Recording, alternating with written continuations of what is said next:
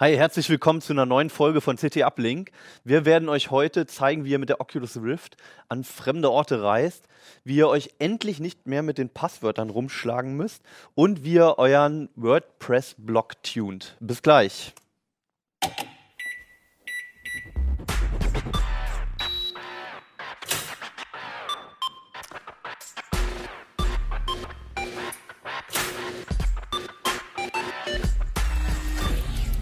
CT Uplink. Hallo, herzlich willkommen nochmal. Schön, dass ihr wieder reingeklickt habt. Wir werden heute nochmal über die CT18 sprechen und die Themen, die da drin sind. Nämlich mit Ronald Eikenberg aus dem Security-Ressort. Keno Jansen aus dem Imaging-Ressort. Und Daniel Berger aus dem Internet-Ressort. Internet. Internet. Gut, du bist ja. gucken, was da so Ich bin abgeht das im Internet. Wir werden aber mit Robotern anfangen, mit ganz viel Hardware. Ja, Ähm, Keno, du hast hier das Ding schon wieder rumliegen, diese Oculus Rift. genau. Diese Virtual Reality Brille ist das, ne? Ja, genau. Hatten wir, glaube ich, auch in der Sendung davor genau, schon. ist schon ein paar Sendungen her, aber hatten wir auch schon gezeigt. Normalerweise halt zum Spielen und so gedacht. Ja. Ähm, Nicht was nur, hast- nicht nur. Ja, offensichtlich, ne? Was Ja, hast du denn genau. damit gemacht? Ne, ich nicht, sondern äh, uns haben zwei junge Leser angeschrieben, die eine, eine Bachelorarbeit gemacht haben. Okay. Und zwar haben die äh, zusammen mit der Oculus Rift äh, haben die einen Roboter gebaut mit zwei Webcams als Augen. Ja. Sieht ein bisschen aus wie dieser, kennt ihr Nummer 5 lebt, den Film? Oh ja. das ist so 80er oder Dieser so. Ne? so Input, Input. Und äh, der sieht ein bisschen so aus. Und Ja. das Faszinierende ist, du stellst diesen Roboter irgendwo hin, sage ich jetzt mal nach Timbuktu, und dann sitzt du da in Hannover Ja. mit, deiner, mit deiner Oculus Rift Brille und die bewegt deine Kopfbewegungen, die werden zum Roboter übertragen und der führt diese Kopfbewegung mit aus. Das heißt, Okay. du kannst sozusagen deine Wahrnehmung auf diesen Roboter auslagern. Aha. Und das ist natürlich ziemlich aufregend für, ja, für wissenschaftliche Projekte, aber auch äh, für äh, Katastrophenschutzsachen. Also da, wo, du- wo du einen Mensch nicht Ja. äh, reinschicken willst, kannst du dann diesen Roboter reinschicken. Ich stelle mir da auch noch spaßigere Sachen vor. So. Also allein diese ganzen Webcams, die irgendwo an Niagara... Sex. Niagara das hast du jetzt gesagt. Okay, ja. Irgendwo an Niagara-Fällen stehen oder sowas, dass du damit rumgucken kannst. ja gut, Ähm, äh, das kann aber immer nur einer, ne? Weil Ja. natürlich die, die, äh, die Bewegung, die Kopfbewegung, die also wenn Ja. du jetzt, wenn du jetzt gerade deine Kopfbewegung auslagerst und Ja. ich da auch reingucken würde mit meiner Oculus Rift, dann würde mir natürlich total schlecht werden, weil ich dann die fremden Kopfbewegungen Mhm. nachvollziehen muss. Okay. Ja, und das ist, Wollen wir äh, einfach mal kurz ein Bild zeigen? Das ist, genau. glaube ich, einfacher, als es zu erklären. das ist gut. Wenn das unsere. Regie mal umschalten kann, genau. Genau. Das rechts ist dieser, die, diese beiden Kameras. Dann. Und Genau. der hat sogar Augenbrauen. Der hat auch Genau, ja, das, ich, ich habe auch gedacht, dass die für irgendwas gut sind, aber die haben sich wirklich nur drauf gemacht, um, also Martin Jele und Frederik Starnecker heißen die beiden übrigens, Aha. ähm, von der HTWG Konstanz und die haben diese, diese Schaumstoff Augenbrauen da eben drauf gemacht, um den so ein bisschen menschlicher und sympathischer erscheinen Er zu guckt lassen. aber ein bisschen gruselig. böse, oder? Findest du? Ich Finde ich auch eher gruselig. ja. Okay. Und dann, Kannst also, dir gleich mal ein Video angucken. Genau. das sind dann die, die Motoren, die bewegen sich dann nach den Sensoren, die in der genau. Oculus Rift Das sind drei Servomotoren, die dann Ja.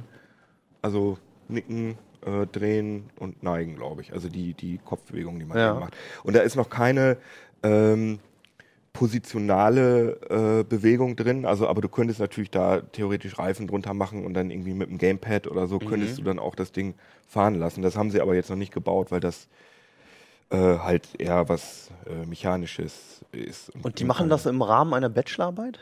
Genau, die verstanden? studieren, ähm, genau, die studieren, glaube Informatik studieren die. Okay. So. Das wird ja genug sein für die Angewandte 30, 40 Informatik. Seiten, die das dann werden müssen.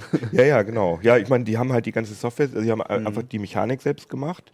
Das ist natürlich schon mal viel rumgefrickelt gewesen und natürlich die ganze Software. Also, weil du musst ja das Bild für die Oculus Rift entsprechend aufbereiten und solche Sachen und Mhm. ähm, Latenz ist natürlich immer ein Problem. Aber es funktioniert tatsächlich schon echt gut. Vor allem die Mechanik ist faszinierend. Du hast es vielleicht- ausprobiert. Vielleicht kannst du ja das Video mal zeigen, dann Mhm, kann man sich ja, das klar, ein bisschen besser vorstellen. Ähm, ich glaube, ich hoffe. Ah ja. Genau, das ist der Martin Jele, Oh. der ups, okay, das ist unser Heise-Netzwerk, ist gerade abgeraucht. Ah ja, das ist. aber das Schöne ist, Aber du kannst ja trotzdem schon mal erzählen, was, was zu sehen ist. Genau, also da ist, äh, darauf ist zu sehen, dass äh, ähm, der Martin Jele gerade die Oculus Rift aufhat und seinen Kopf eben bewegt und der Roboter, kann man im Video ganz schön sehen, dass der Roboter eben genau diese Bewegungen ähm, nachvollzieht. Und die Bildqualität ist tatsächlich ganz okay. Ähm, es ist ein bisschen blass, das Bild, und vor allem, weil die, ähm, die Roboteraugen einen festen Augenabstand haben, Mhm.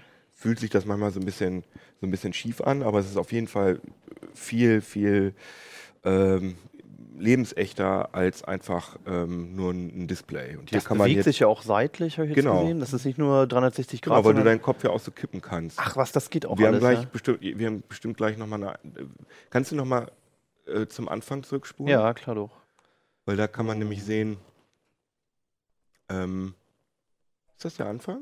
Das ist der Anfang, ja. Also hier kann man es genau, hier kann man es Ja. gut sehen, dass es wirklich komplett in Echtzeit genau das gemacht wird, Mhm. äh, was der Martin da macht, macht auch die Brille. Hier kann man es auch nochmal sehen. Ja. Also, er, ne? also das ist Haben sehr, da sehr faszinierend. Haben ich. die da schon konkrete Anwendungen für? Ähm, ja, sie haben jetzt erstmal natürlich äh, Conferencing ist natürlich irgendwie ganz interessant, dass man Mhm. äh, nicht einfach nur irgendwie so ein Videokonferenzsystem hat, Ja. sondern dass man wirklich ähm, ja, ja, eben demjenigen gegenüber äh, steht. Ich meine, das ist Mhm. natürlich für den anderen, der dem Roboter gegenüber sitzt, ein bisschen strange, Ja. dass er dann so den Roboter anguckt, aber es ist trotzdem irgendwie Vielleicht wird er ja noch menschlicher. Genau, man könnte ihn natürlich noch menschlicher machen. Und äh, andere Sachen sind eben, ja, sowas wie Höhlenforschung oder auch äh, Kernkraftwerke zum Beispiel, Mhm. Also an Sonden. Sonden, genau. Mhm. Und natürlich ganz klassisch auch im, äh, im militärischen Umfeld Bombenentschärfung, also äh, Minenentschärfung, Bombenentschärfung. Mhm. Die haben ja auch schon sowas beim Militär, aber das ist natürlich wahnsinnig äh, teuer. Mhm. Und was ich wirklich beeindruckend finde an dem Ding, ähm, dass das so billig ist. Also die Kameras, ich weiß nicht, Das sind normale Webcams, ne? Genau, es sind normale 720p Webcams, die kosten, glaube ich, 20, 30 Euro das Stück. Okay. Die Servomotoren kosten 50 Euro das Stück, davon braucht man drei und dann noch irgendwie so eine Steuereinheit für 40 Euro oder so. Und der Rest ist, ja gut, man braucht halt zwei PCs, aber da kann man, äh, kann man auch einen, einen ganz einfachen benutzen, also ein einfaches Notebook, ähm, weil eben die Steuerdaten, also die, die beiden PCs kommunizieren und äh, Also es sind eigentlich alles Bauteile aus einem Modellbauladen oder so, ne? Genau, und die Oculus, Mhm. die Oculus Ri- Rift kostet ja auch nur, in Anführungsstrichen, nur um die 300 Euro, was ich ja Mhm. auch für so ein tolles Ja. Ding irgendwie recht günstig finde. Ja. Wie ist das mit der Latenz? Das ist, immer- das ist so ein Ding, das haben die nicht gemessen.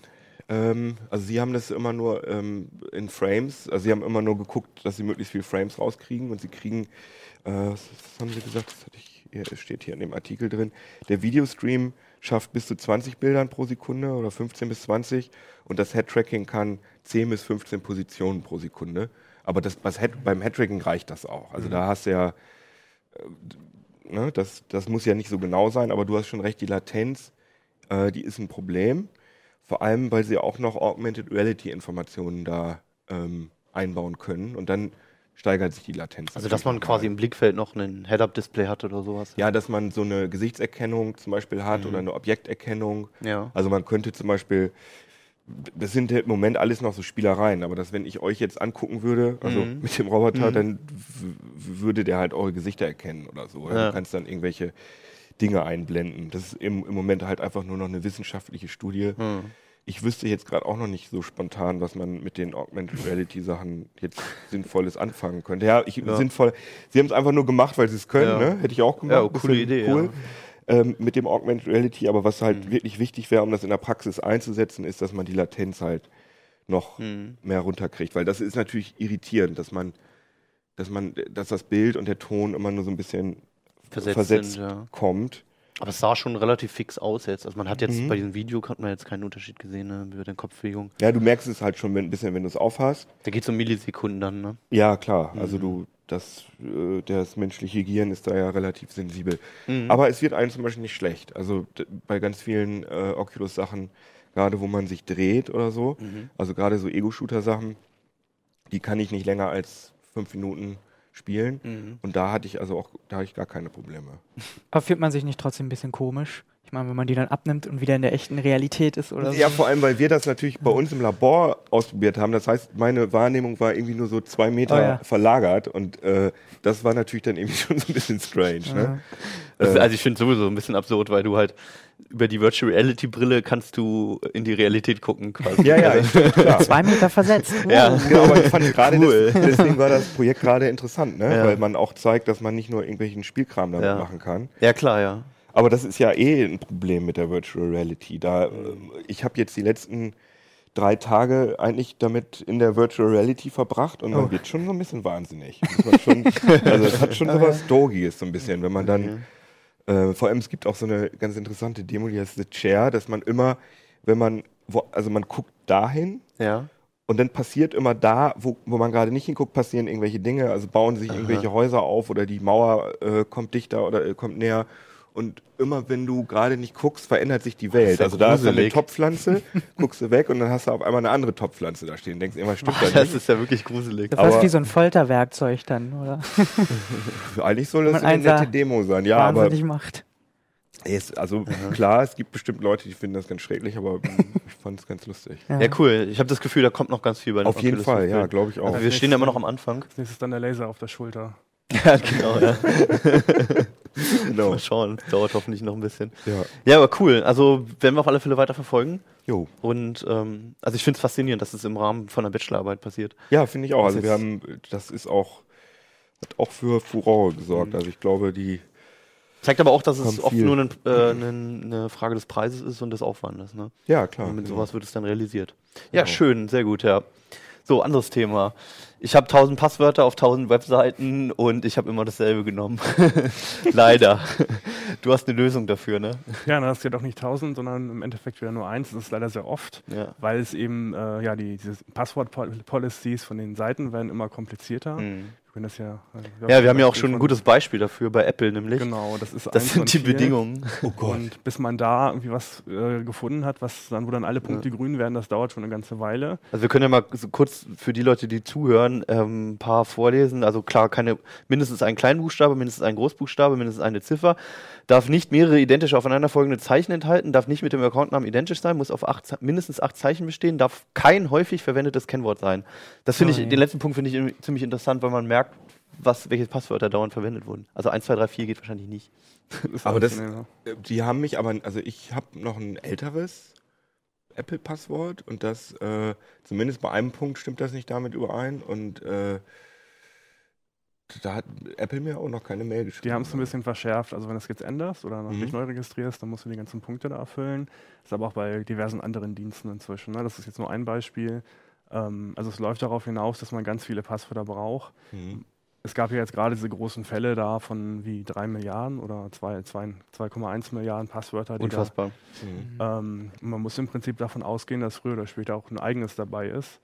Und ähm, nur wenn man dann wirklich das so durchgezogen hat, wie es immer empfohlen wird, andere Passwörter für, Hm. für die verschiedenen Dienste zu benutzen, kann man sich dann sicher sein, dass man in so einem Fall dann schadlos davon Was ja im Prinzip, also logisch ist, dass man das machen soll, aber es ist einfach unrealistisch. Also ich meine, ich weiß nicht, auf wie viele Webseiten ich registriert bin und da jedes Mal ein neues Passwort zu nehmen, nur damit es, falls es geklaut wird, nicht auf einer anderen Website verwendet wird, ist mir halt zu anstrengend. Ja, eigentlich ist das ganze Konzept ja völlig überaltert und äh, nicht mehr Ja. zeitgemäß. Also vor 15 Jahren hast du dich genauso auf, angemeldet auf dieselbe Weise, ja. Mal, da hattest du nur weniger Dienste wahrscheinlich. Ne? Jetzt Stimmt. hast du für jeden Social Media Kram irgendwie einen neuen äh, Zugang. ja. Ständig registriert man sich und ja, es gibt so, ein- so Du hast dir jetzt angeguckt, wie man aus der Misere rauskommt, ne? Genau. Also da haben, inzwischen gibt es da recht spannende Lösungen, Mhm. die wir dann gefunden haben. Ähm, das fängt ganz traditionell an mit den Passwortmanagern, die jeder kennt. Hm. Ähm, auch da hat sich ein bisschen was getan. Zum Beispiel äh, Metro. Das hat Twitter jetzt äh, gerade gekauft Okay. äh, und unter Open Source Lizenz gestellt. Also man kann da wirklich reingucken, bis Mhm. hin zu den äh, Server-Apps. Läuft das äh, als PC-Programm oder im Browser? das läuft als Browser-Erweiterung, aber Mhm. es gibt auch Apps für die wichtigsten Plattformen. Okay. Also das Ist das so gut wie KeyPass? Also, ähm, ist es anders, weil es über die, über die Cloud läuft. Also es gibt da keinen, ähm, du musst nicht mehr synchronisieren und Mhm. so, sondern das ist alles automatisch auf irgendeinem Server. Allerdings im Browser verschlüsselt. Mhm. Also da läuft ein JavaScript, was deine Passwörter, ähm, also es ruft da so ein, so ein äh, Krypto-Blob ab von dem Server Mhm. und entschlüsselt das dann im Browser und genauso wird es dann wieder verschlüsselt. Also in der Theorie kann da der Anbieter auch nicht reingucken. Okay. Gut, also man, Vertrauen muss man trotzdem haben. Also ja, in heutigen Zeiten, es ist ja selbst wenn es verschlüsselt ist, ähm, man erwartet jedes Mal eine Backdoor, oder, ne? Vor allem wenn es ein amerikanisches Unternehmen Ich meine, das ist halt alle seine Passwörter in der Cloud zu ist- lagern. ja. Das ist so vom Gefühl her schon. Also vor allem, was ist denn, wenn dieser, ähm, wenn dieser Dienst dann geknackt wird? Ja, dann hat man ein Problem. Also das ist natürlich alles HTML, JavaScript. Mhm. Und wenn der Server kompromittiert wird, kann da jemand äh, einfach eine Funktion einfügen, die das Masterpasswort überträgt an Okay. irgendeinen Server. Also wenn da wirklich der Server kompromittiert wird, ist man dann auch, Mhm. steht man mit runtergelassenen Hosen da im Prinzip. Ist das denn gelöst durch äh, PC-Programme, die man halt offline zu Hause hat? Ja, es gibt dann noch so ein paar Abstufungen. Also das bekannteste ist ja KeyPass, Mhm. Open Source, ist irgendwie schon seit etlichen Jahren etabliert, Mhm. auch für alle Plattformen erhältlich. Und da kann man dann selbst entscheiden, wie weit man jetzt in die Cloud möchte. Also man kann den Passwortcontainer auch auslagern, Mhm. ähm, auch mit ein paar Tricks noch. Also dass, dass da auch, selbst wenn der mal irgendwie abgegriffen wird, dass da keiner das Passwort ähm, durchprobieren kann. Das heißt, das hat man noch mehr unter Kontrolle. Genau, das ist dann ganz nach dem persönlichen Empfinden, wie weit man da Mhm. gehen will. Sowas, also dieses Mitro zum Beispiel ist jetzt das, das Extrembeispiel für die Cloud oder auch LastPass ist ein ganz bekannter Mhm. Kandidat. Äh, ja, wenn man ein bisschen Kontrolle haben will, ist dann sowas wie, äh, wie KeyPass dann schon die bessere Wahl. Okay. Aber ähm, Geht's denn auch noch sicherer? Äh, ja, es gibt, ähm, also es gibt jetzt neue Konzepte, wie dieses, was eigentlich jeder macht, also ein Passwort überall zu benutzen, Ja. wie man das machen kann, aber so, dass es sicher ist. Mhm. Also es nennt sich Master Password. Das hat äh, unter iOS angefangen mit einer App. Da hast du nur noch ein Passwort Ja. und ähm, darüber generiert dann diese App für verschiedene Dienste verschiedene Passwörter. Mhm. Also es nimmt dein Passwort, dann deinen echten Namen, Ja. die Adresse der Seite, wo du dich halt anmelden willst und ja, dann in dem Moment hast du dann, wenn du dich da mit dem Masterpasswort einloggst, Ja. jeweils halt sichere Passwörter für die Dienste.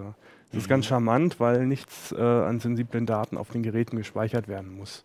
Okay. Also das Also das Masterpasswort muss man weiterhin im Kopf behalten genau. und alles andere macht dann das Programm. Mhm. Also ähm, maximal liegen da noch die, ähm, die Login-Namen auf deinem Smartphone und die URLs. Mhm. Ähm, aber die ganzen Passwörter werden halt äh, bei Bedarf generiert und Mhm. dadurch, dass dieser Algorithmus ja, so definiert ist, kannst du quasi auf allen Geräten das nutzen, ohne dass du es synchronisieren musst. Mhm. Also das ist schon, schon ein großer Vorteil. Und ähm, was finden wir momentan auch ganz sexy, also da die ganzen Algorithmen da ähm, geprüft sind und man kann aus diesen, selbst wenn jemand ein Passwort bekommt von denen, diesen, die da generiert werden, kann er darauf nicht ohne weiteres auf Masterpasswort äh, zurückschließen. Okay. schließen. Und das ist momentan eigentlich das, was am elegantesten ist, gerade wenn man halt, ja, wie jeder so ein bisschen faul ist. Ne? Mhm. Ich Ja, persönlich klar. bin auch keine Ausnahme. Mhm. Ja, und ähm, ist ein ganz spannendes Konzept. Und ähm, das heißt, da braucht man auch nichts an irgendeinen Anbieter auslagern. Also nichts, nichts Essentielles offensichtlich, ne? Genau, das ist komplett offline. Also Mhm. man hat nur diese App. Mhm. Die äh, gibt es auch ähm, inzwischen für Android und äh, Windows, Mac als, als Java-Programm. Okay. Das ist alles noch ein bisschen, ja, Beta. Aber es zeigt ganz gut, wo die Reise hingeht.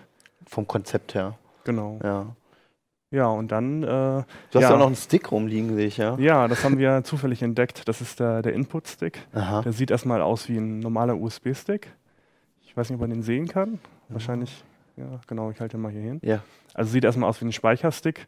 Ähm, ist wahrscheinlich auch das gleiche Gehäuse. Mhm. Das hat so ein polnischer Entwickler äh, zusammengebaut. Das ist im Prinzip eine USB-Tastatur.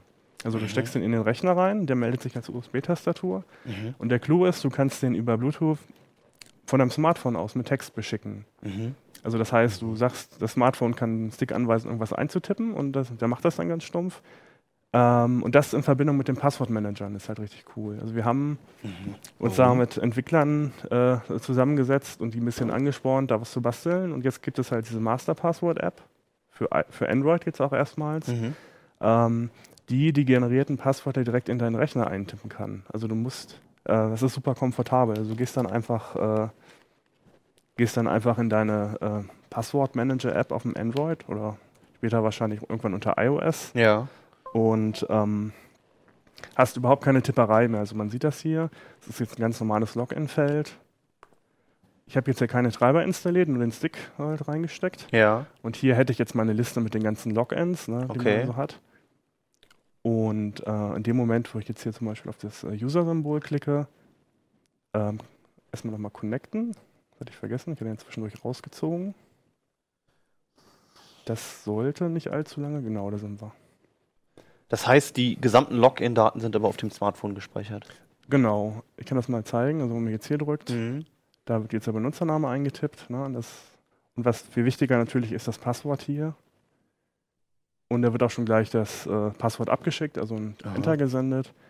Und ähm, ja, und das in Verbindung mit diesem Masterpasswort, also ein Passwort und hier keine sensiblen Daten speichern, Mhm. sondern nur noch die, ähm, die Logins, also die Ja. Login-Namen und URLs, ist schon ziemlich sexy, weil es äh, ist alles halt entkoppelt. Mhm. Selbst wenn du hier einen Trojaner auf dem Rechner hast, der kann dein Masterpasswort nicht mitschneiden, weil du tippst es ja nur hier ein auf dem Mhm. Smartphone. Das ist ja noch relativ sicher. Aber Ja. über einen Keylogger könnte er doch, also wenn da jetzt ein Keylogger irgendwie laufen würde, dann hätte er das komplette Passwort. Äh, ja, in dem Fall auf dem Rechner ja nur das jeweilige äh, Seitenpasswort ne, für den Mhm. Dienst. Also das Masterpasswort nicht. Ja, Und dann ist der Schaden ja überschaubar, weil Mhm. das passt ja auch nur da. Mhm. Ähm, ist natürlich auch nicht schön. Man sollte immer sehen, dass der Rechner virenfrei ist, weil sonst kann man sich ja gar nicht schützen, egal wie gut das Passwort ist. Wenn er das einfach so im Klartext direkt äh, ablesen kann, hilft das ja alles nichts. Mhm. Aber was ich jetzt nicht verstanden habe, warum ist, warum macht man das mit diesem Umweg, da, weil damit das Masterpasswort gar niemals auf dem Rechner ist, sondern dass das auf einem anderen Gerät stattfindet, sozusagen. Genau, das ist ähm, Ah so ja, ein okay. Geheimnis, das ähm, musst du dann nicht preisgeben. Und das ist nochmal, also du kannst es auch alles hier machen mit dem Tool, aber das ist alles äh, ja nochmal äh, getrennt, entkoppelt und nochmal eine ganze Ecke sicherer, als das alles auf dem Mhm. Rechner zu machen. Okay. Welche Methode benutzt du momentan? Ähm, ich spiele ein bisschen mit unserer Passwortkarte rum, die, rum, die Ah, wir im Heft haben. Okay. Da geht's zurück zu den Basics, wieder auf Papier aufschreiben. Genau. Das, okay. Was ist also- die Passwortkarte? Also wir haben da einen Artikel in dieser Titelstrecke, Passwörter, ähm, der beschäftigt sich damit, wie man das komplett ohne Rechner verwaltet. Also wie man Okay. seine Passwörter in den Griff kriegt, ohne, ohne äh, Passwortmanager, ohne Trojanergefahr. mhm. Und dabei war dann eine Methode, die da rausgekommen ist, eine, eine Karte. Also normalerweise ist ja das Passwort aufzuschreiben, ist ja die Todsünde, ne? Ja, das ist auch äh, zu Unrecht äh, äh, nachgetragen, Okay. Image. Also solange man den Zettel irgendwie sicher verwahrt im Portemonnaie Mhm. oder im Tresor, ist das erstmal überhaupt kein Problem. Also das ist besser, als das auf dem Rechner zu machen. Ja. Ähm, man muss den Zettel natürlich immer gut wegschließen und auch ein Backup machen, weil wenn der Zettel weg ist, sind die Passwörter natürlich auch weg. Mhm. Ähm, ja, und da Backup, gibt äh, eine Fotokopie oder sowas. es zum Beispiel. Ja. ja, okay. Ähm, Ähm, Klingt herrlich altmodisch irgendwie. Vielleicht können wir hier diese Karte auch nochmal groß zeigen. Ja. Regie. Ja, genau. ja, das ist mal ein Novum in CT. Da ist tatsächlich äh, eine halbe Seite zum Ausschneiden drin. Ach, das ist zum selber basteln, Das ja. ist zum selber basteln. Das ist Mhm. hier gedoppelt. Also wir bieten das auch zum Download an. Ja. Äh, Creative Commons Lizenz zum Weitergeben. okay. Ähm, da ist, also die Idee dahinter ist, dass man in die Felder zufällige Zeichen einträgt, also ähm, Buchstaben, Zahlen, Sonderzeichen und so weiter. Dann druckt man sich das, also man, man füllt es auf, auf dem Papier aus, Ja. weil ne, da wegen Trojanergefahr, also komplett entkoppelt. und dann kopiert man sich das auf 50 Prozent mit dem Kopierer runter. Aha. Und dann passt es wunderbar auf so eine, auf so eine Checkkarte drauf. Wir können das vielleicht noch mal zeigen. Genau, so kann das dann So, aussehen. und was mache ich dann damit? Äh, man sieht da jetzt hier verschiedene äh, Spalten und, und Zeilen. Also man würde jetzt hingehen und den Dienstenamen eBay zum Beispiel nehmen Ja. Und dann anhand des Namens ähm, das Passwort ableiten, was man benutzt. Also beim E würde man jetzt in die erste Zeile Ach so. gucken, B zweite Zeile, dann Ja. A nochmal dritte Zeile, Y ist dann äh, hier hinten. Und ähm, schon hat man dann ein sicheres Passwort Okay. generiert. Das muss man sich nicht aufschreiben. Ne? Und ähm, die Karte kann man immer dabei haben. Ist natürlich auch wieder das gleiche Problem mit dem Zettel. Also Mhm. der sollte nicht in die falschen Hände gelangen.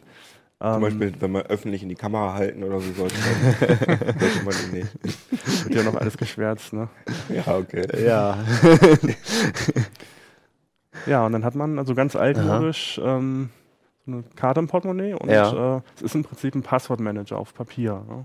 Und die Zeichen werden dann, also man hat dann trotzdem Masterpasswort und die Sachen, die die Karte dann generiert, werden dann dahinter getan. Das wäre eine Variante. Also wir haben das bewusst ein bisschen offen gestaltet und gesagt, macht es nicht so, wie wir es geschrieben haben, weil Mhm. je mehr man es abwandelt, desto sicherer ist es. Man kann hingehen und sich noch ein Passwort im Kopf behalten und das immer dran stellen oder hinten dran stellen. Ähm, dann hat man das alles nochmal so ein bisschen entschärft und noch ein bisschen sicherer gemacht. Aber das Wichtigste ist wirklich, dass man das hier einfach hinbekommt mit, dem, mit den verschiedenen Passwörtern. Mhm. Soll auch so ein bisschen die Leute überzeugen, die äh, bisher immer das gleiche benutzt haben, so wie du. Ja. Ja gerne mal. Ich mache das auch allerdings. Überall das Gleiche. Hm. Ja, also das, ähm, wenn dann wieder so ein Fall ist, dann ist wirklich die Gefahr da, also die Ja. Kriminellen machen das, die Mhm. nehmen dann die Zugangsdaten von einem Dienst und probieren die bei anderen aus. Ja. Facebook, Twitter, wo man halt so angemeldet ist. Klar, und, ja. ja. Und dann wird dann ähm, eine Spamwelle zum Beispiel losgetreten. Ne? Okay. Aber dass mal dieses System generell ref- reformiert wird mit dem Benutzernamen und dem Passwort, dass es dazu eine Alternative gibt, das ist noch nicht in Aussicht. Ja, es gibt ja seit ein paar Jahren äh, Bemühungen mit Zwei-Faktor-Authentifizierung. Mhm. Das heißt, man kriegt noch einen Code aufs Handy geschickt zum Beispiel, Mhm. per SMS, den man dann beim Login eintippen So muss. wie so eine Mobiltan bei der Bank Genau. oder so ähnlich. Und dann ist halt sichergestellt, dass derjenige auch das Handy haben muss und nicht nur wie über einen Trojaner meine Zugangsdaten Mhm. irgendwie abgreift, sondern muss auch Zugriff aufs Handy haben. So, das heißt, dass man quasi die Hardware als Schlüssel dabei noch hat. genau, also das zweite. Okay. Also das, das heißt, man muss immer was wissen, man muss Aber das macht haben. das Ganze ja nicht einfacher, sondern, Nee, sondern noch komplizierter. Also man Ja. hat sowieso schon Passwort und äh, Nutzername und dann noch die Hardware dazu. Was zum Beispiel im Urlaub Quatsch ist, also wenn man ein Smartphone nicht mitnimmt. Ja, Okay. dann gibt es, also das ist im Prinzip auch Zwei-Faktor-Authentifizierung, das ist der sogenannte YubiKey. Aha. Das ist so ein kleiner USB-Stick, ähm, Hardware-Token auch genannt. Der ist, ist auch eine USB-Tastatur, also genau Mhm. wie eine andere. Und ähm, der generiert auf Knopfdruck Einmalpasswörter. Mhm. Und äh, da kann der Dienst genau gucken, ob das von dem Stick generiert wurde, Mhm. des Nutzers, der da registriert ist. Ähm, das kann man aber auch komplett äh, als, als alleiniges äh, Merkmal benutzen. Also es reicht im Prinzip, das reinzustecken, auf den Mhm. Knopf zu drücken, um sich komplett einzubuchen. Wie so ein Dongle bei manchen Softwares als Kopierschutz so ähnlich, dass das einfach nur registriert wird, ja. Im Prinzip schon, ja. Ah, Also das okay. Ding schickt auch eine Benutzerkennung Okay. und ähm, ja, viele große Firmen, äh, Microsoft, Google und so weiter, haben sich jetzt zu äh, Alliance zusammengeschlossen und Mhm. die sind jetzt drauf und dran, das auch als äh, ja, ak weit, ak weit akzeptiertes Verfahren äh, durchzusetzen. Und was ist mit Mobilgeräten? Ähm, Die haben ja keinen. bei USB. vielen kannst du ja USB-Tastaturen anschließen. Über einen Und- Adapter. Mhm. Und äh, was das Teil hier noch besonders macht, das hat NFC. Ah, okay. Also du kannst das, wenn du ein NFC-Handy hast, äh, hinten dran halten Mhm. und dann schickt es halt auch diesen Code. Mhm. Da kannst du momentan noch nicht allzu viel machen, weil es fehlt noch die Unterstützung bei den Diensten. Also du kannst zum Beispiel deinen Passwortmanager entsperren. Ich glaube, das Smartphone kannst du inzwischen auch entsperren. Mhm. Ähm, Es ist eine, eine vielversprechende Technik. Ähm, Google hatte ja auch was gezeigt mit den ähm, Android Wear-Uhren, dass man, wenn man damit in die Nähe seines Handys kommt, dass man da dann entsperren kann. Aber das ist natürlich als Passwort, das ist natürlich unsicher, weil wenn dir jemand die Uhr klaut, dann ja. Aber es zeigt ein bisschen, wo die, wo die Reise hingeht. Also Mhm. Google experimentiert viel. Äh, die haben das Passwort auch schon für tot erklärt vor einigen Monaten. Warum Ähm, muss ich das dann immer noch eintippen? Es gibt halt noch nichts, was wirklich verbreitet ist. Ja. Also du kannst dir spannende Sachen Ja. kaufen. Diesen YubiKey gibt es jetzt auch schon seit zwei Jahren. Ja. kommt bald eine neue Variante, die dann, der dann auch äh, breitere Akzeptanz finden soll. Mhm. Ähm, aber es ist halt das größte Problem. Ne? Überall gibt es Passwörter, aber ähm, diese neuen Lösungen, da kannst du noch nicht allzu viel mitmachen. Mhm. Wie schätzt du das mit Fingerabdrücken ein? Das wäre eigentlich das Praktischste, weil ich meinen Finger ja immer dabei habe, im besten Fall. Solche Lösungen, so biometrische. Unsicher. Das haben wir ja auch in CT auch schon gelernt, dass du Ach. einfach mit einem Klebeband von jemandem, ne? Ja, ja, Gut, war das nicht müsste Beispiel, natürlich ja. sicher gestaltet sein dann natürlich. Ja. Ja, aber das ganze Verfahren ist halt einfach äh, nicht sicher, oder? Ja. Oder wie seid, ihr seid da ja noch. Also als alleiniges Verfahren ist es wahrscheinlich nicht ausreichend, ne, weil du eben Gu- Gummiabdrücke nehmen kannst von den Mhm. Fingern. Ähm, aber gerade jetzt so die Apple-Geschichte da mit Touch-ID, die ist eigentlich gar nicht schlecht, weil Mhm. ähm, du kannst quasi deinen ganzen Passwortmanager an deinen Finger dranhängen. Ne? Also Mhm. das, du musst da nichts mehr eintippen, du Mhm. lässt dir dann Passwörter generieren, die werden alle verschlüsselt gespeichert und dann durch deinen Fingerabdruck äh, dann Also was, freigegeben. was mich daran stört, ist, dass du der Firma zu 100% vertrauen musst. Ansonsten ist dein Fingerabdruck an irgendwelchen Stellen, die du nicht kennst. Ja, das ist ja immer Also- so. Also gerade bei Apple, die können ja jederzeit äh, irgendwas einbauen in iOS mit einem Update. Ja. Da musst du einfach vertrauen, dass die es nicht machen und Mhm. das ist genau. Was ja relativ unwahrscheinlich ist, wie wir gelernt haben, dass sie überhaupt nichts weitergeben. Also, Wie ist denn das mit anderen biometrischen Sachen? Also es gibt ja noch Iris-Scan, glaube ich, und äh, Stimme. Das ist aber wahrscheinlich alles. Es ist halt äh, momentan noch ziemlich teuer. Also gerade Iris-Scan, das kannst du ja nicht so einfach so ein Smartphone einbauen. Hm. Das ist, soweit wir wissen, sicher. Hm. Äh, Stimme ist natürlich wieder so eine Sache, das kannst du ja aufnehmen und wieder. ja. Es gibt ja auch bei, bei Google dieses schöne Face Unlock. Mhm. Ähm, am Anfang sind da Viel Leute, Spaß damit gehabt. am Anfang sind da Leute hingegangen, haben da irgendwelche Facebook-Profilfotos Ja. vorgehalten, das hat auch geklappt. genau. Ja. Später gab es dann eine Variante mit, ähm, wo das Bild noch animiert wurde mit so einem 3D-Modell. Das hat dann Mhm. wieder geklappt, das zu entsperren. Ähm, ist halt auch immer eine Frage der, der Sicherheit. Also wie viel Sicherheit brauche ich denn überhaupt? Mhm. Weil wenn ich das Ding jetzt in, der, in der Bahn verliere, der Finder wird jetzt kein Bild von mir haben, das zu Ja, entsperren. mhm. Also Mhm. ist genauso mit dieser mit der Fingerabdrucknummer. Ähm, bis da jemand hingeht und den Fingerabdruck nachbildet. Also da muss Mhm. das schon eine sehr interessante Person Mhm. sein und für die meisten Leute ist das völlig ausreichend. Also ich denke auch, dass das Mhm. Problem nicht ist, dass da gezielt das Gerät angegriffen wird und jemand das versucht zu entsperren, sondern einfach, dass man es irgendwo liegen lässt und jemand kurz raufguckt oder halt genau in der Bahn und ähm, nicht unbedingt da ein totaler Profi gleich das Gerät in die Hand bekommt. Und für sowas reicht es ja dann auch. Auch mit dem Face Unlock, also zur Verteidigung muss man auch äh, sagen, dass Google da eindeutig ähm, ranschreibt, dass es nicht sonderlich sicher ist, sondern einfach nur als Ersatz für den Entsperrknopf dient, mehr oder weniger, ja. Okay.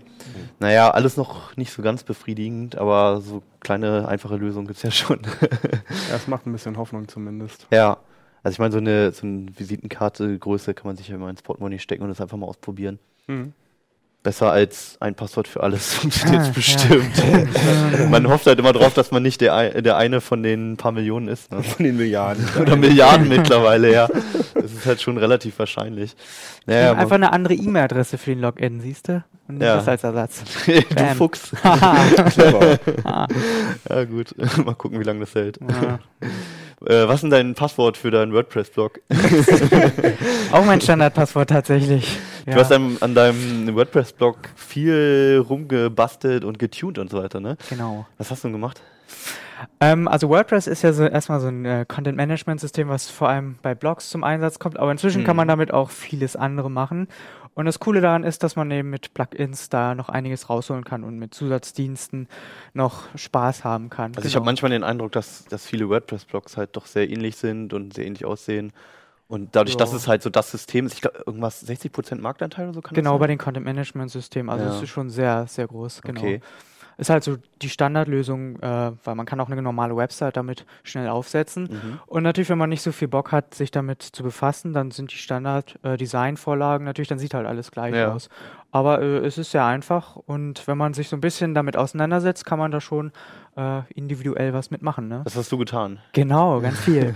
ja, äh, und ich habe ähm, verschiedene Dinge ausprobiert ähm, und geguckt, was sind so die Anwendungsbeispiele. Zum Beispiel Mhm. kann ich ja eine, eine Foto-Website machen, da gibt es dann ganz interessante Lösungen. Okay. Ähm, so Wir kennen ja alle diese Standardgalerien. ja, die, auch die ist schon ganz okay, Ja. finde ich, aber man kann es noch ein bisschen schicker machen. Also Okay. da, da gibt es dann Da haben wir auch ein Bild zu. Oh ja, Weil, also das kann man sich ja sonst wieder schwer vorstellen, Bilder ohne Bilder. ja, genau. Also Also das, das, ist deine private Fotosammlung aus dem Urlaub?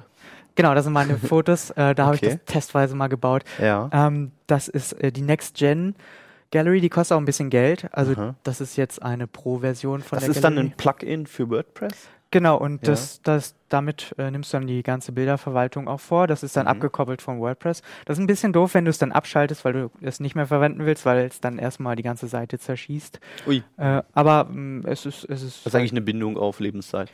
ja, ich meine, es kostet ja auch Geld. Dann, Dann äh, kostet das monatlich Geld oder einmal? ähm, das äh, war 50 Dollar kostet das. Und das ist die, also es gibt nochmal zwei Versionen, einmal für 50 Dollar und einmal für Mhm. 100 Dollar. Und die für 100 Dollar Version hat noch so ein, so ein Co- E-Commerce-Plugin, wenn du dann, Mhm. wenn die Fotos so toll sind, dass du sie verkaufen willst. Aber hier ist ja Ähm. jetzt auch schon eine ganze Menge drin. Ne? Also rechts sehe ich hier Genau. Social Networks, kann man direkt posten und so weiter. Genau, die, die Kommentarfunktion Kommentar. ist da ganz schön gemacht. Unten diese Vorschau, was noch so für Fotos Mhm. in der Galerie drin sind. Also es ist schon sehr schick. ne? Okay. Genau. Was gibt's denn noch? Ne, und ganz wichtig, wo wir beim Thema Sicherheit auch waren, Ja. ähm, da gibt es dann so Security Firewalls, Plugins. Und vor allem, was ich jetzt bei meinem eigenen Blog auch merke, ist, dass offenbar jetzt äh, mit Brute Force Attacken auf den Login-Bereich sich Mhm. irgendwer versucht, Zugang zu verschaffen. Also dass einfach in Massen ausprobiert wird, Genau. mit Login-Daten reinzukommen. Also witzigerweise oder erschreckenderweise haben sie meinen Nutzernamen schon rausgefunden. Hui. Der ist nicht sehr kreativ, muss ich allerdings sagen. Und sie versuchen jetzt halt ähm, mein Passwort zu knacken. Und dann habe ich ein Plugin installiert. Limit Login Attempts heißt das. Und das Mhm. sperrt dann nach äh, vier Versuchen die IP für einen gewissen Zeitraum. Und wenn er es dann nochmal probiert, kann die Sperrung auch ausgeweitet werden. Okay. Also Kostet sowas dann auch Geld? das ist umsonst. Also die meisten Mhm. Sachen sind tatsächlich umsonst und die Basisversion von dieser Galerie zum Beispiel kostet auch nichts. Und wenn man Okay. dann mehr will, ähm, gibt es dann meistens irgendwelche Premium-Zusatzfunktionen oder Support, wenn man den in Anspruch nehmen will, dass der dann Geld kostet. Mhm. Aber umsonst kriegt man schon einiges aus WordPress. Hast du noch ein paar Beispiele? Ne?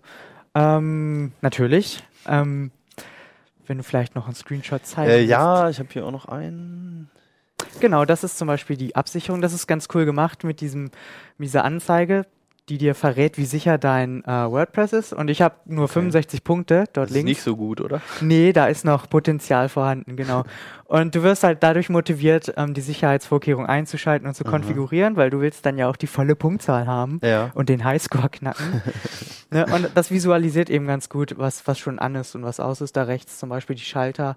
Ähm, das sind so die Basics erstmal. Mhm. Und dann kannst du dich da auch äh, tiefergehend mit beschäftigen und wirklich in den Zusatzeinstellungen ordentlich Ist das, rumexperimentieren. ist das so, ein Sicher äh, so ein Problem, die Sicherheit bei diesen WordPress-Blogs? Also du hast ja gesagt, dass dein eigener Blog auch schon penetriert wurde. Ja, Also, weil natürlich durch die hohe Verbreitung ist das natürlich ein geliebtes Ziel für Angreifer oder Hacker, Mhm. die es werden wollen. Aber, aber was machen die denn dann damit? Also Ja. wenn die jetzt einen Blog gekapert haben, was, was also meine Einträge sind wahrscheinlich nicht so originell, dass sie einfach bessere Einträge schreiben, nehme ich an. Schönere Fotos posten und, und so. das wäre doch mal was Neues, Ja. ein netter Nee, aber Hacker. ehrlich, ich meine, ich, kann- ich weiß es gar nicht so genau. Was bringt das denn? Also wird das dann als äh, äh, äh, Malware-Schleuder benutzt oder, oder so? Oder kommen die Wahrscheinlich dann... posten die einfach Porno-Links, ja. So genau, für so, Spam, Linkfarm. Linkfarm und Ah, so. ja, okay. Weil Im Moment fehlt mir sonst die Originalität, mir auszudenken, was die da vorhaben. Ne? Aber klar, Aber solche das weißt du doch bestimmt, oder? Ja, wenn geht, werden natürlich auch Nutzerdaten abgegriffen, ne? also E-Mail-Adressen Genau. und so. Wenn sie irgendwie in die Datenbank reinkommen, kommen Mhm. sie ja wahrscheinlich, wenn sie dann im Admin-Interface drin sind. Hm. Aber das ist echt momentan ein großes Thema. Gerade auch, weil die Plugins, äh, also viele Leute die Plugins nicht vernünftig aktualisieren. Mhm. Das sind ja so verbreitete Dinger, die auf jedem zweiten äh, Blog sind. Und die werden dann einfach massenhaft angegriffen, Mhm. auch über Sicherheitslücken. Ähm, über Google dann alles automatisch. Und ja, wenn man da nicht aufpasst, dann kann man da ganz schnell Opfer werden. Okay. Außer man hat eins von diesen Teilen hier. Das wäre mal ein Anfang, aber darüber hinaus ist halt auch wichtig, dass alles Ja. auf dem aktuellen Stand ist, weil da Okay. tauchen ständig Sicherheitslücken auf. Da Ja. kann ja jeder reingucken in den Quellcode. Ne? Ist auch ein genereller Tipp, den man, glaube ich, gar nicht oft genug geben kann. Immer Updates, Updates, Updates. Ja, das macht WordPress ja inzwischen auch ganz automatisch, also dass er sich Mhm. die Aktualisierung runterzieht und man kriegt eine E-Mail und steht, ihr WordPress ist jetzt auf dem aktuellsten Stand. Was ein bisschen erschreckend Inklusive der ist. Plugins auch, ne? Äh, das weiß ich jetzt gar nicht, ob er die auch automatisch. Ich glaube, Mhm. das muss man noch selber machen. Aber der, der Kern, das WordPress an sich, äh, wenn man das nicht weiß, ist es erschreckend, dass plötzlich eine E-Mail kommt. Oh, ganz automatisch. Ne, aber klar, das ist schon wesentlich besser, als es äh, in Vorversionen mal war. Weil Ja. das habe ich dann auch nicht so gern gemacht. Dann ist ja doch immer noch ein bisschen Aufwand. Besonders früher noch, als man Mhm. über FTP das Ganze machen musste, Hm. was jetzt schon wesentlich bequemer gemacht ist, ja. Also ein paar Tools dabei, um es schicker zu machen, ein paar Tools für die Sicherheit.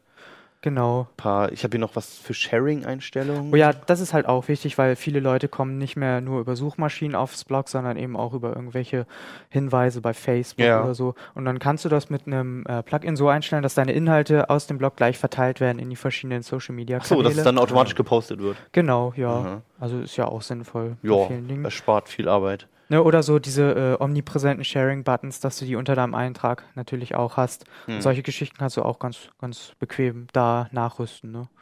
So. Hast du das jetzt alles laufen bei dir? Nein, ich habe nicht alles laufen, weil das kann auch zu Problemen führen, wenn du zu viel am Laufen hast, dass das Ding ja äh, zu vollgemüllt ist und das Ding zu langsam läuft. Da gibt es auch ein Performance-Tool, was so versucht herauszufinden, wo es so ein bisschen hakt. Aber es sind natürlich so viele Faktoren, die dazu führen. Ähm, ne, der Webspace allein, wie viele Ressourcen der hat und so. Äh, da muss man halt ein bisschen ausprobieren. Also wenn man das jetzt ausprobieren will, die Sachen, Dinge, die du in dem Artikel hast, da sollte man nicht alle auf einmal einfach reinklatschen. Ja, muss man halt sehen, wie das, äh, wie das Ladeverhalten der Seite sich dann präsentiert Okay. und so. Und äh, ich meine, man braucht ja wahrscheinlich nicht alles, sondern man möchte ja bestimmte Sachen haben. Und, Mhm. aber es macht halt auch Spaß, das alles mal auszuprobieren und gucken, was, was die alle können. Ja. Ne, weil es gibt ja verschiedene, also von diesen Gal Galleries gibt es ja ganz viele verschiedene, dass man guckt, was, was einem da selber am besten gefällt. Mhm. Vielleicht ist es auch die Standardversion, die schon eingebaut ist. Die reicht ja eigentlich auch aus. Aber für so Mhm. eine Fotoseite ist es schöner, wenn man da ein bisschen die anderen Tools noch mal ausprobiert und so. Ne? Manchmal geht es ja auch um Kleinigkeiten. Eben, ja, Ja. genau. Ja, cool. Also wie viele Tools hast du da drin? Äh, ich habe es gar nicht gezählt, aber es sind einige. Es Es lohnt sich, den Artikel zu lesen. Also ich glaube, wer WordPress benutzt, der kann auf alle Fälle mal reinschauen. Unbedingt, ja. Man kommt auch auf neue Ideen und merkt mal, was überhaupt möglich ist. So. Und Genau. So ging es mir auch bei der Recherche, dass ich äh, einiges Interessante entdeckt habe, was ich noch nicht Ja. kannte und jetzt am Fall, Laufen ja. habe. Ja. Ja. Ja, schöner allein, Überblick. Allein auch schon wegen dem Aufmacherbild. Ne? Vielleicht Oh ja. Stimmt, ja, wir haben es leider jetzt nicht als. Ich kann's- nicht, stimmt, ja. Wow, Feuer. Wum, wum. Mein- Allein deswegen lohnt sich das schon. Unbedingt, ja. Ja. So, jetzt wird Geburtstag gefeiert. Oh ja. Oh. ja, Kuchen. 20-Jähriger, glaube ich, ne? Ja, genau. Das Smartphone wird 20 Jahre alt oder ist 20 Jahre Ja. alt geworden am Samstag. Da ist nämlich äh, der IBM Simon rausgekommen. Für alle, die noch ein bisschen jünger sind, das iPhone war nicht das erste Smartphone, ja. Davor gab es schon Geräte. Also natürlich, als, als IBM das Ding rausgebracht hat vor 1994, Ja. da gab es das Wort Smartphone natürlich noch nicht, sondern sie haben das Ding verkauft als äh, äh, Twitter aus Mobiltelefon und PDA. PDA, das Wort gibt es ja jetzt heute nicht mehr, ne? Wenn das sind Damals diese, Palm und so, diese ja. Dinger mit so einem Stylus, die, die so, so Kleincomputer waren. Ja. Äh, ähm, Eigentlich wie ein Smartphone ohne Telefon. das haben aber auch echt nur Nerds benutzt, oder? Oder war das irgendwie, da hat sich das je durchgesetzt? Nerds, die genug Geld hatten. Waren die teuer? Also ich habe immer nur die ollen Dinger von meinem Vater bekommen. Ah ja, okay. Also ich hatte so zur Jahrtausendwende, da kamen ja gerade diese Compact iPad-Dinger raus. Die Ja. waren das erste Mal sexy, ne, mit so einem silbernen Gehäuse. Ja. Das war Windows. ähm, Windows CE, oder Pocket PC hieß es dann. genau. Und dann hatte ich da richtig lange Spaß mit. Also verschiedene Geräte kamen dann raus, dann auch erste mit Funk in irgendeiner Form. Stimmt. Ja. Also ich hatte auch so ein Ding, aber das habe ich nur benutzt, um Geocaching zu machen, weil ich habe nämlich auf eBay irgendwie so ein Ding geschossen mit so einem äh, GPS-Dingens da dran ähm, und dann konnte man damit Geocaching machen. Aber eigentlich war es scheiße. war ziemlich ätzend. Ja, die Bedienung halt. Ne? Das Ja. war halt Windows mit, mit einem kleinen äh, Prompelstift. Ja. Genau. Startmenü und dann noch die Bildschirmtastatur am schlimmsten. Ne? Ja. Also da hat äh, also Windows CE müsste das noch gewesen sein, oder? Und das äh, Interessante bei diesem, bei diesem ersten Smartphone von IBM, vielleicht Ja. kannst du mal auf Ja, wir haben es auch hier, die- die genau. Also Meldung- das ist jetzt aus der Anleitung. Aber man Genau. kann sich, glaube ich, vorstellen, wie das aussah. Also ist jetzt kleiner, als ich dachte. Also es ist ja so gute Handgröße, ne? Ja, ja, das ist, ist schon so ein, so ein, Ja. so ein. Wie viel Kilo wiegt das dann? Ich, wenn ich mich richtig recht entsinne, also über 500 Gramm, also Ah. 510 oder 520 Gramm. Und äh, da waren auch zwei Akkus beigelegt. Die, das sieht man, ist das ist die Akkustation da mit dabei, weiß ich jetzt gar nicht. Aber auf jeden Fall hat das im Telefoniebetrieb auch nur eine Stunde durchgehalten. also waren zwei Akkus dabei. Ähm, und das Display war, also zumindest wie ich das gesehen habe im, auf den Fotos, das Display war e extrem kontrastarm. Also das war wirklich irgendwie nicht schön. Und schwarz-weiß? Oder war das Schwarz-Weiß. So? Ja. Aber man konnte schon Apps installieren. Ähm, Woher? Es ist aber nur eine einzige. ja, du konntest die tatsächlich auch downloaden. Da war also irgendwie äh, war auch Modem drin. Also man konnte das Ding dann ans Telefonnetz anschließen. Es gab aber nur eine App. Das war so eine ganz steinzeitliche, äh, wie heißt denn das, ähm, wenn man sich vom Handy auf seinen Büro-PC einloggt. Wie heißt denn das? Die, die, dieses Hotzinken? Ne, Hotsync heißt es ja nicht, sondern diese Fernwartungsgeschichte. Da gibt es doch irgendein so. Wort für, weiß ich jetzt nicht. VNC, sowas? Wie bitte? VNC? Ja, genau. Genau, so, so, so ein VNC-Ding und das war aber wahnsinnig teuer. Aha. Äh, und da konnte man mit dem Handy seine Sachen da machen. Wollte man wahrscheinlich nicht. Aber was ich am lustigsten fand an dem Ding, ist, dass die, äh, das Betriebssystem tatsächlich ein MS-DOS-Klon gewesen ist. Also das war irgendwie so ein, da hat IBM irgendwie so ein, so ein MS-DOS-kompatibles Ding lizenziert und da drauf aber so eine, ähm, so eine grafische Benutzeroberfläche Ja, ich wollte gerade sagen, weil wie DOS sieht das ja nicht aus. Nee, nee, also du hast keine. Eingabeaufforderung. Ja. Und dann hatten die sogar schon so, so eine Art von, äh, nicht Wortvorhersage, sondern Zeichenvorhersage. Also du hast da irgendwie ein D eingetippt mit Mhm. Ja. dem Stylus und dann hast du die sechs häufigsten nach dem D kommenden Buchstaben angezeigt bekommen. Das Mhm. fand ich auch sehr interessant. Okay, kam ja dann erst später wieder mit. Nee, T9 konnte das auch noch nicht, oder? T Nee, T9 hat ab, war einfach nur genau, schneller. T9. Und dann, aber irgendwann mit dem iPhone oder was kam dann wieder, oder bei Android erst. Da waren wir wieder ein paar Jahre Pause. ja, ja, genau. Hm. Und, und Okay. es hat sich aber dann, ich glaube, es war ein halbes Jahr auf dem Markt und die haben auch 50.000 Stück, glaube ich, verkauft. Aber weil IBM damals wohl finanzielle Probleme hatte, haben sie das Projekt dann eingestampft, obwohl sie schon wieder am, an einem neuen gearbeitet Wie haben. viel hat es gekostet?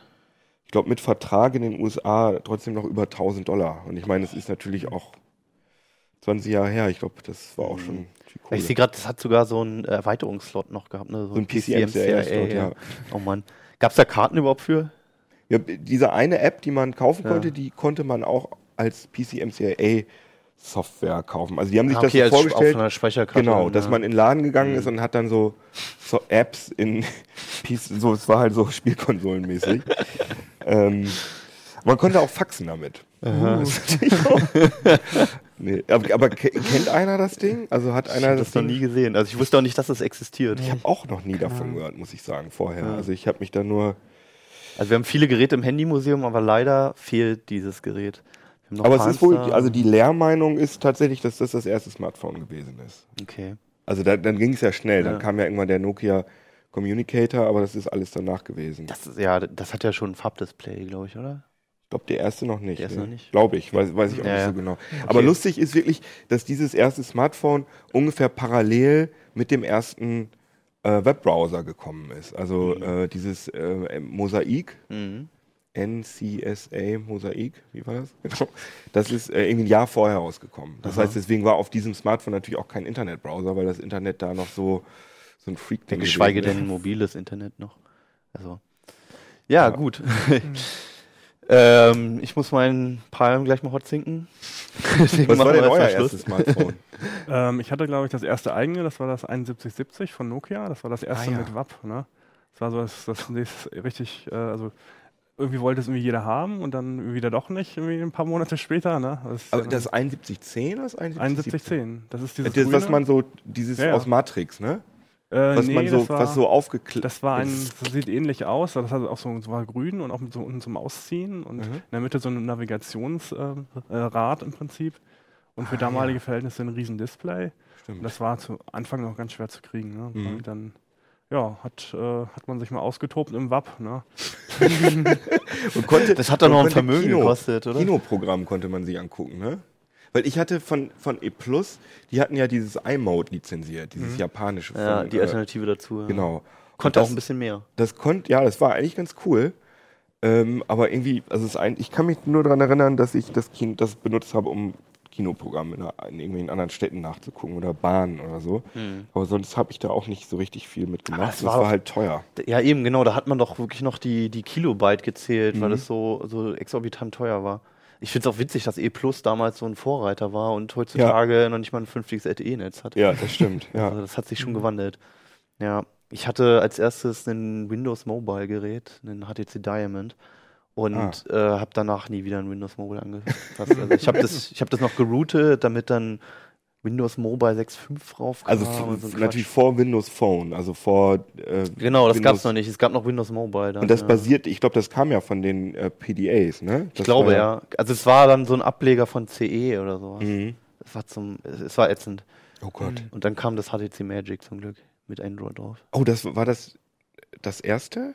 Nee, das zweite war das. Das war das erste preiswertere, so, so Mittelklasse mit so einem Trackball noch und so Stimmt. einem Quatsch. Ja. Ja, ich habe mir dann kurz drauf äh, das Nexus One gekauft. Das ist, glaube ich, Ja. vielleicht ein Jahr später oder so, oder Ja. ein halbes Jahr. ja. Da, vor allem, das ist noch gar nicht so lange her, ne? Und wir haben uns Nee. da schon so lange gewöhnt. Das ist Ja. wirklich strange. Und Also ich finde find auch interessant, wie lange das So. gedauert hat. Das ist 20 Jahre her, das erste Smartphone, aber bis die ersten vernünftigen Ja, ja. rauskamen, ist das dann nochmal locker 10 Jahre. also da muss man, das muss man Apple dann schon zugute halten, dass das iPhone wirklich schon diese ganze Geschichte mit den Apps und dass das auf einmal Spaß gemacht hat und so, Ja. das äh, Das, war- das können war der die schon Tritt in auf den die- Hintern, den die brauchten. Ja. können die sich schon auf die Fahnen schreiben. Ja, mal, ich bin Späteinsteiger, was Smartphones betrifft. Das war das Nokia E sowieso mit so einer kleinen Tastatur halt unten dran. Das war schon Ah cool. ja, aber das, da Dieses kann ich mich auch noch dran erinnern. E52, 62, Symbian irgend sowas. oder so drauf. Genau, ja, aber ich konnte E-Mails abrufen und browsen und alles. Und die kleine Tastatur war echt cool. Die vermisse ich jetzt noch ein Du bisschen. vermisst eine Hardware-Tastatur? Ja, schon. Ich bin da ein bisschen War altmodisch. die nicht drin aber- in diesem HTC Magic? War- Nee, nee, nee. Ach, wie hieß das, das das, denn das noch war das erste, glaube ich, ohne Hardware-Tastatur. Das Es gab doch irgend so ein ganz Ah. frühes Android-Telefon Ähm, mit so einer Hardware-Tastatur. Wie heißt denn das War nochmal? das nicht das G1? Ja klar, das war das G1, Ja, das stimmt, erste, genau, ja. ja, Natürlich, genau. das war das Mhm. erste. Das war zum, so ein ganz komischer Mechanismus, wo, wo die Tastatur Genau. dann so Bogen machte, ja. Irgendwie Ja, so eine, stimmt, ja. so eine Hardware-Tastatur finde ich irgendwie auch immer noch geil. Aber ich meine, jetzt kannst du ja halt mit Bluetooth Sehe ich keinen Sinn mehr drin. Allein wegen Swipe und so, das ist. Ja. Ja. Ja, das trainiere ich gerade noch. Ich habe es relativ neu äh, Ja. Und es wird schon besser, aber so richtig geil ist das nicht. Hast du das ich. nicht schon seit einem Jahr? Nee, ich hatte es dann wieder weg und jetzt habe ich ja ein richtiges Smartphone, Ja. endlich. Und jetzt kann ich das auch vernünftig benutzen, weil auch die, der Bildschirm groß genug ist. Also es ist schon, es wird besser. Na, okay, gut, ja. Dann sind wir mal froh, dass wir uns mit sowas nicht befassen mussten, Nee, hier mit so einem genau. Klopper, ja. Schön. klar. Alles klar. Ähm, wir sind ausnahmsweise nicht am Wochenende zu euch gekommen. Nächstes Mal wird das wieder anders sein. Und äh, ja, diesmal habt ihr was für die Woche zum Gucken. Und ansonsten sehen wir uns wieder Samstag. Und wir sehen uns auch wieder, hoffentlich. Alles klar, bis dann. Ciao. Jetzt, müsst- jetzt läuft so ein Abspann da durch und wir müssen noch so. Oh ja. Den Ton hört man jetzt nicht mehr. Jetzt CT Uplink.